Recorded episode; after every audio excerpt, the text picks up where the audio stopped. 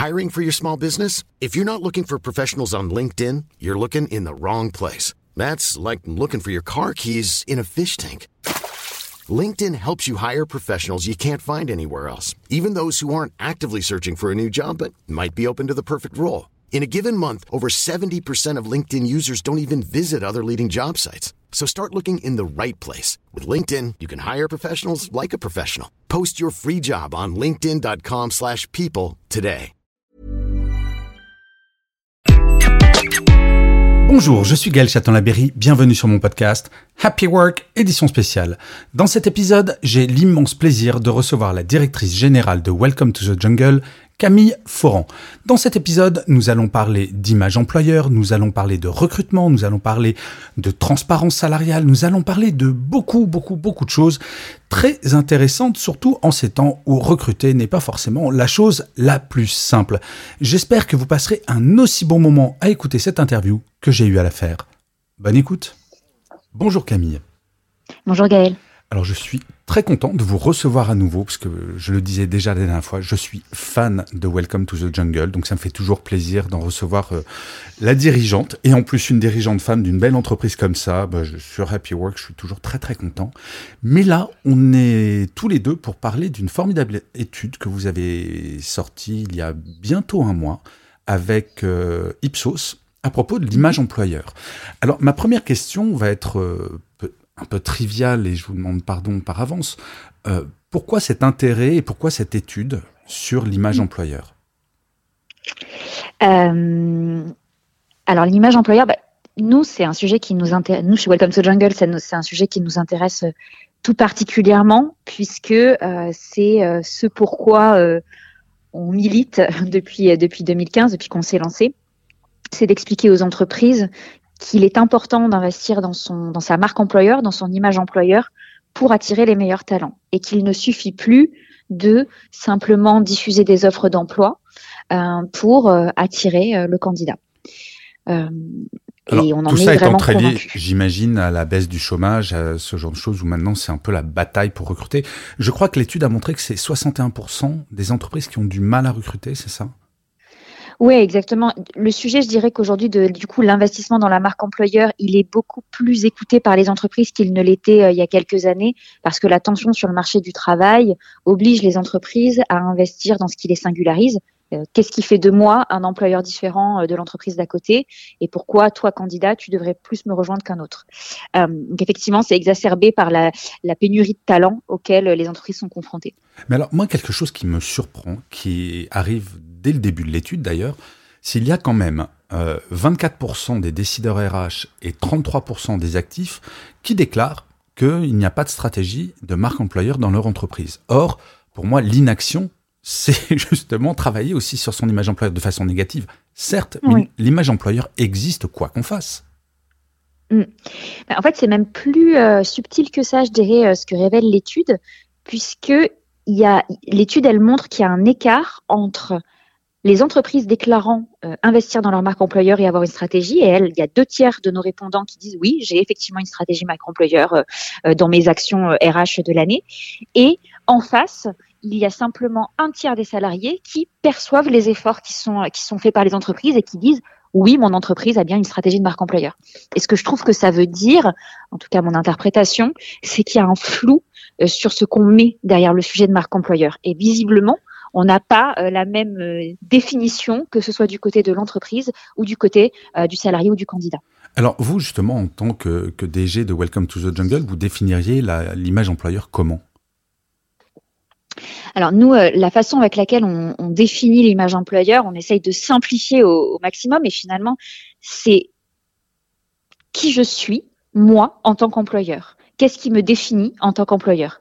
Euh, c'est rien de plus que ça, ça paraît trivial, mais euh, la marque employeur, c'est tout ce qui va venir expliciter à un candidat ou à un salarié ce qui fait de moi un employeur. Alors ça peut aller de mes valeurs, mes engagements RSE, ma politique salariale, ma politique de formation, la palette après euh, qui va venir euh, compléter euh, la marque employeur, elle est, elle est très riche et variée. Mais alors, moi, ce que je me disais, c'est si j'étais jeune diplômé et je vois une annonce Welcome to, the Jungle et je vais passer un autre, je me renseigne un petit peu sur Welcome avant. Euh, intuitivement, je me dis que le fait que vous soyez passé avant la pandémie à la semaine de 4 jours, c'est une arme de destruction massive pour choper du jeune talent ou je me trompe? Ou c'est finalement le fait d'être à la semaine de 4 jours, c'est pas un détail, mais c'est un élément de tout ce que propose Welcome ou c'est vraiment quelque chose d'essentiel et de central pour les candidats, qu'ils soient jeunes ou moins jeunes d'ailleurs? Hmm. Je pense que c'est un élément fort de notre marque employeur. Et, euh, et pas que pour les plus jeunes, euh, c'est aussi, euh, ça résonne beaucoup sur des profils expérimentés qui, à un certain moment de leur vie professionnelle, ont envie de s'assurer d'avoir un équilibre vie pro-vie perso tangible. Et donc la semaine de quatre jours y répond.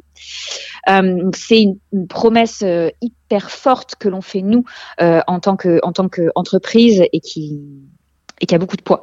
Mais euh, elle s'inclut, la, semaine de quatre jours s'inclut dans un dispositif welcome, en tout cas une, je dirais une vision marque employeur un peu plus globale, où nous on est très attachés à notre mission d'entreprise, qui est de, qui est, on la formule comme ça, donner une place pérenne au travail dans nos vies. C'est ça la mission welcome. Hmm. Et, du coup, on est très attaché à l'équilibre vie pro vie perso à la flexibilité. Donc il y a la semaine de quatre jours, mais il y a notre politique de remote, euh, il y a notre politique de parentalité. Euh, donc c'est un peu un tout. Alors justement, je voulais avoir votre, euh, votre opinion là-dessus. On, lit un peu partout qu'il y a des directions générales et des RH qui reviennent un peu en arrière justement sur cette flexibilité, sur le télétravail. Qui, mhm. comment est-ce que vous analysez ce, ce désamour de la part des dirigeants Parce que le désamour pour le télétravail, il il est clairement pas du côté des salariés, qu'il plébiscite toujours, enfin les pourcentages, euh, les études s'enchaînent et c'est toujours énorme. Comment est-ce que vous expliquez ce, petit retour en arrière, en tout cas dans le déclaratif? Hmm. Ma compréhension, c'est que le, le, passage un peu généralisé au télétravail euh, sur les euh, deux, trois dernières années, en tout cas la généralisation d'un sujet qui était un peu niche jusque-là, il a été fait à marche forcée. Mmh. Enfin, ça s'est fait dans le cadre euh, d'une pandémie générale et on a un peu mélangé confinement et télétravail, c'est-à-dire qu'on a été en télétravail forcé parce qu'on était confiné. Et quand on a été confiné pendant plusieurs mois, on s'est rendu compte que finalement les entreprises elles continuent à opérer sans avoir besoin que les gens soient tous là à un bureau physiquement. Mmh. Et donc, quand on est sorti de cette période de confinement, un peu à marche forcée, euh, bah, il y a une vraie question euh, des employés sur à quoi ça sert de venir au bureau. Pourquoi je viendrai au bureau? Et donc, euh, et, c'est vrai qu'on on, avait, bah, le constat a été que ça avait marché dans pendant plusieurs mois.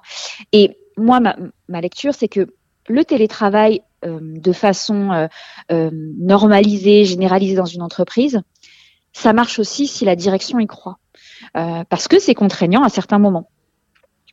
Et, euh, du coup, je pense qu'il y a une partie des dirigeants qui l'ont vécu à marche forcée parce qu'il y a eu tout ce, tout passif de pandémie et qui, en fait, euh, aujourd'hui, envoient un peu euh, les, euh, en tout cas, les difficultés, les challenges que ça, impose. Ils disent, écoutez, moi, je préfère revenir aux méthodes traditionnelles.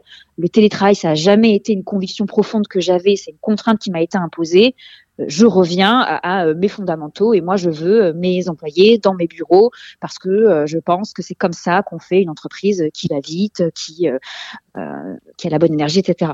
Donc moi je dirais qu'à la fin, ce que ça veut dire, c'est mon, intuition, c'est que ces, ces choix-là, si on veut qu'ils soient pérennes, ils nécessitent une vraie conviction de la part de la direction.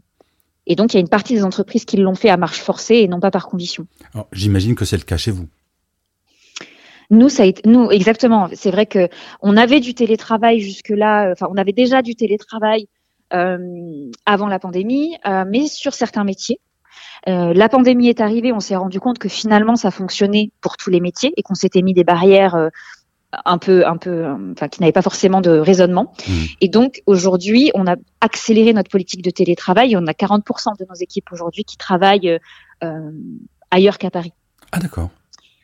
Oui, donc on a vraiment, on a une grosse partie de nos équipes qui ne vivent pas à Paris. Et c'est vrai que ça nécessite de réfléchir à qu'est-ce que ça veut dire de venir au bureau, parce qu'il faut quand même, quand même que les, les, personnes viennent au bureau. Donc pourquoi on les fait venir? Donc il y a de la logistique, il y a euh, réfléchir à la promesse que l'on fait et aux gens de venir au bureau. Oui, c'est pour venir au bureau, pour rester tout seul derrière un ordinateur, ça n'a littéralement aucun sens. Ça ne sert à rien, ouais. Et donc, euh, qu'est-ce que ça veut dire être au bureau? Hmm. et euh, donc ça pose plein d'autres questions évidemment et puis ça c'est aussi un investissement parce que un télétravail comme ça que l'on généralise a une implication financière aussi. Donc, euh, euh, c'est un vrai choix d'entreprise. Bien sûr. Alors, vu que on parle d'argent, on va parler d'un sujet un peu tabou en France, les salaires. Parce que dans cette mhm. étude, pour revenir à, l'étude d'image employeur, ce que je trouve assez intéressant, c'est que l'image employeur a un impact sur certes nos salariés et sur les candidats. Mhm. Et mine de rien, euh, alors qu'on dit oui, la RSE est passée devant, il y a plein de choses qui sont importantes pour choisir une boîte, ce qui est vrai. Mais le premier critère reste, pour changer d'entreprise ou de boulot, la rémunération et les grilles de salaire pour 50% des répondants. Étrangement, d'ailleurs, alors je fais une petite parenthèse, étrangement seulement 34% pour les 18-24. Donc visiblement, les 18-24 sont moins sensibles à l'argent. Peut-être que vous ferez un commentaire dessus. Mais euh, vous prenez chez Welcome euh, le fait qu'il y ait la transparence des salaires sur les annonces. Mm. Et moi, naïvement, je pensais que c'était déjà le cas partout, mais visiblement, c'est pas du tout, du tout, du tout le cas. Mm. Euh, non, c'est pas du, c'est pas le cas. Euh, c'est pas le cas. Euh, c'est effectivement un sujet qui est qui apparaît dans le, les, raisons numéro un de l'image que vont se faire, enfin de l'attractivité d'une offre d'emploi pour un, pour un candidat. c'est avoir accès à, à, l'offre d'emploi. Mm. pardon, au salaire, excusez-moi. Oui, nous aujourd'hui, c'est quelque chose du coup qu'on suggère aux entreprises de renseigner euh, dans les offres d'emploi. Euh, c'est pas généralisé. Je pense qu'il faut pas non plus simplifier le sujet.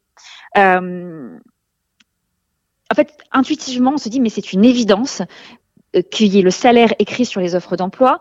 Euh, et puis d'ailleurs, le recruteur, il a bien un budget quand il recrute. Donc en fait, il a une enveloppe. Et donc euh, ça paraît ça paraît trivial. Je, je modérerais en fait c'est pas si facile puisque la transparence externe elle induit une transparence en interne. Et donc ça veut dire que avant euh, de expliciter les niveaux de salaire euh, des candidats que l'on veut attirer, on a déjà au clair en interne auprès des équipes sur notre politique salariale. Et construire une politique salariale transparente, et quand on dit transparente, ça ne veut pas forcément dire tout le monde connaît les salaires de tout le monde, ça peut être par équipe et par niveau. C'est beaucoup de travail, beaucoup de travail parce que, euh, enfin, ça déclenche plein de réflexions que les RH connaissent très bien, je pense, mais qui vont être sur il faut que je formalise le carrière pass. Le carrière pass, c'est un niveau de seniorité, c'est une fiche de poste associée, et à partir de là, je vais mettre une grille de salaire, et cette grille de salaire, elle doit se comparer au marché. Et en fait, tout ce travail-là d'ingénierie de notre politique salariale en interne, il n'est pas neutre. Et ma conviction, c'est que les entreprises, pour une bonne partie, euh, doivent fournir ce travail avant de rendre public euh, le salaire, euh, le salaire sur l'offre d'emploi. Donc c'est pas forcément une excuse. Il faut que ça arrive. Je modère juste sur la simplicité du sujet. Hmm. Mais sur. Par contre, ce que je, ce que je trouve, excusez-moi, je, je vous en prie, je vous en prie. Ce que je trouve très étonnant, en revanche, euh, c'est que dès, si on le met pas publiquement sur une offre d'emploi, euh, parce qu'on a un travail à faire en interne avant euh, de transparence pour les salariés, ce que je conçois, ce que je ne comprends pas, en revanche, c'est de ne pas dès le premier call euh, de euh, prise de, de, de, contact entre un RH et un candidat, de pas tout de suite afficher la fourchette de salaire dans laquelle on est en train de se parler, parce que ce qui est terrible par contre, c'est un candidat qui arrive en bout de parcours et à qui on dit euh, bon bah c'est super, travaillons ensemble, tout le monde est très motivé, tout le monde a investi du temps et de l'argent, et à la fin on est sur un malentendu au niveau de salaire. Ça c'est cata par contre. Et puis en termes d'image employeur, le fait de, de, ne pas afficher, alors certes il y a tout ce travail en amont et vous avez raison. Mm. Euh, surtout sur des grands groupes, c'est potentiellement très complexe.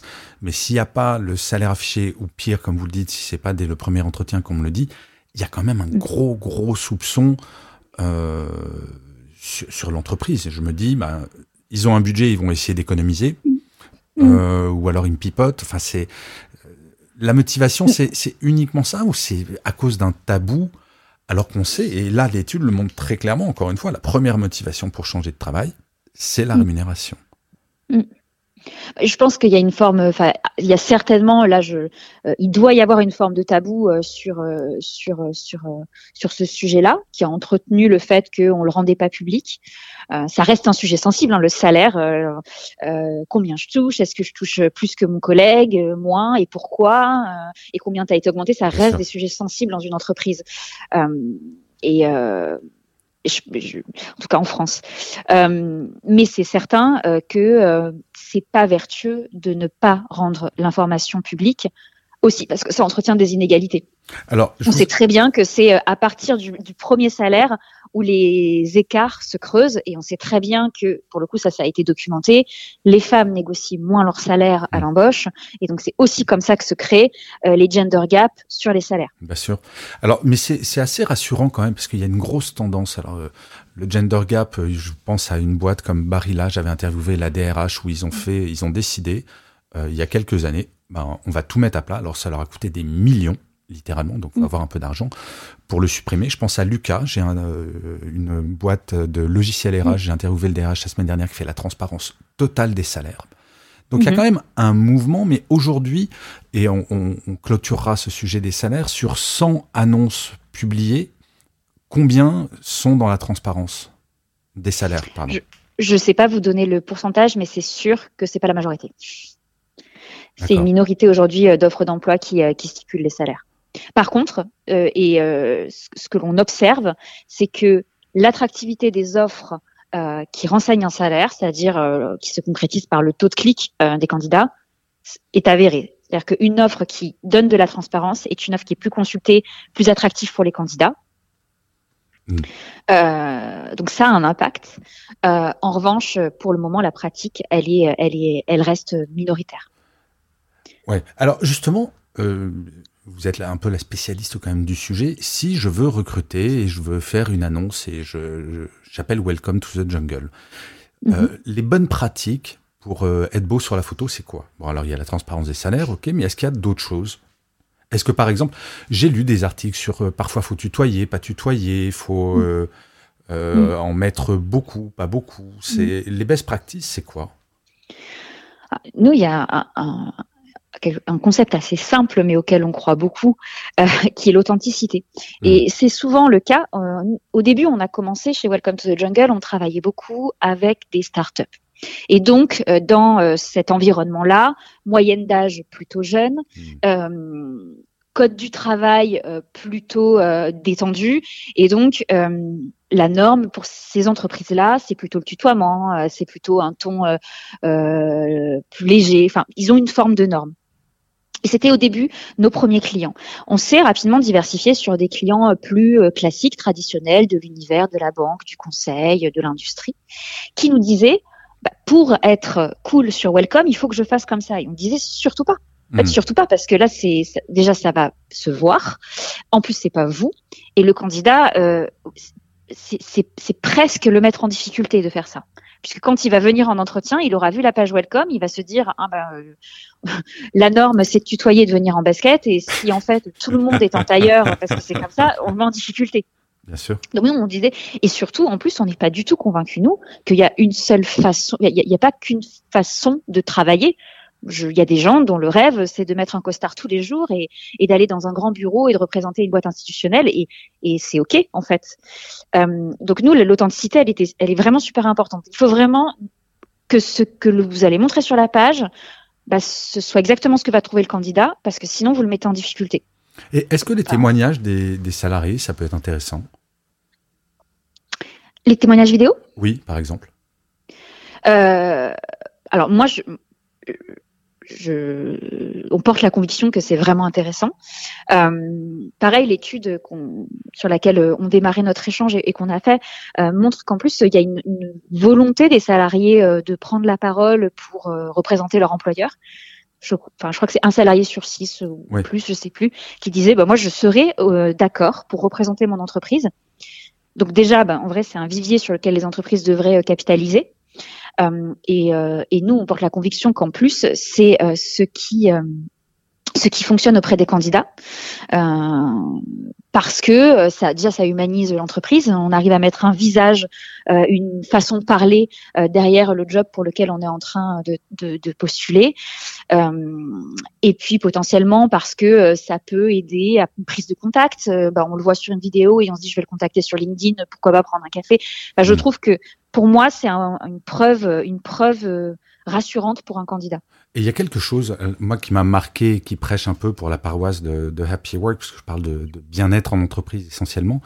La première raison pour euh, recommander son entreprise quand on est salarié, c'est pas le salaire, c'est pas les formations, c'est pas les méthodes de travail, c'est rien de tout ça. En un, pour 49% des répondants, c'est les conditions et l'environnement de travail, la QVT. Mmh.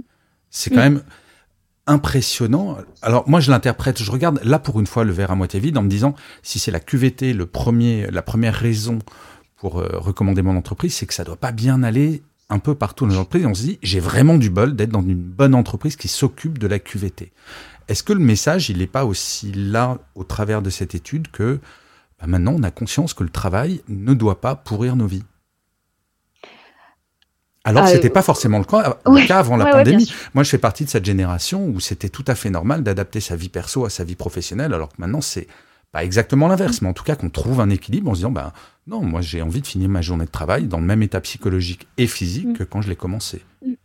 je pense qu'effectivement, il y, a, y, a, y, a, eu, y a, c'est beaucoup plus important. Euh, je suis pas obligée de, de, de, souffrir au travail. Mm. Euh, effectivement, il y, a il y a des générations où en fait le travail c'était dur, euh, c'était le labeur et en fait on, gagne un salaire et c'est ce salaire qui nous permet après de pouvoir profiter de la vie quoi. Enfin, c'était un peu ça le euh, l'ambiance. Et, et, je pense qu'aujourd'hui effectivement les gens euh, en tout cas, il y, a, y, a, de plus en plus la pensée qu'on passe beaucoup de temps au travail euh, et que euh, ça doit aussi être une source de d'épanouissement parce que ça prend trop de place dans nos vies. En tout cas, ça nous, c'est ce qu'on dont on est convaincu chez Welcome, le travail prend de la place dans nos vies et du coup, s'il en prend, il faut que ce soit une place qui soit euh, euh, positive, quoi. Bien sûr. Et, euh, et après, l'autre point, c'est que je pense que c'est beaucoup démocratisé. la parole s'est vachement libérée sur tout ce qui tournait autour du harcèlement au travail. Mmh.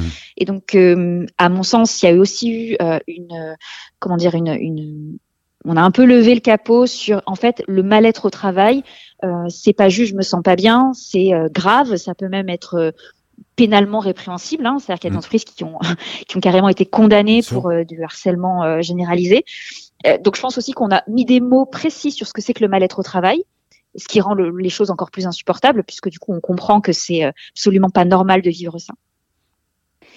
Et bon, et après, une des premières raisons aussi parfois pour lesquelles on quitte son travail, c'est parce qu'on n'aime pas ses collègues. Enfin, c'est tout bête, hein, mais c'est des gens avec qui on travaille et qu'on côtoie une grande partie de la journée. Euh, assumer et intellectualiser que ben je m'assois tous les jours à côté de quelqu'un avec qui j'ai plaisir à discuter euh, euh, ailleurs.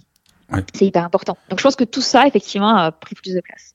Mais écoutez, Camille, c'est hyper intéressant. Mais malheureusement, on arrive déjà à la fin de notre, notre interview.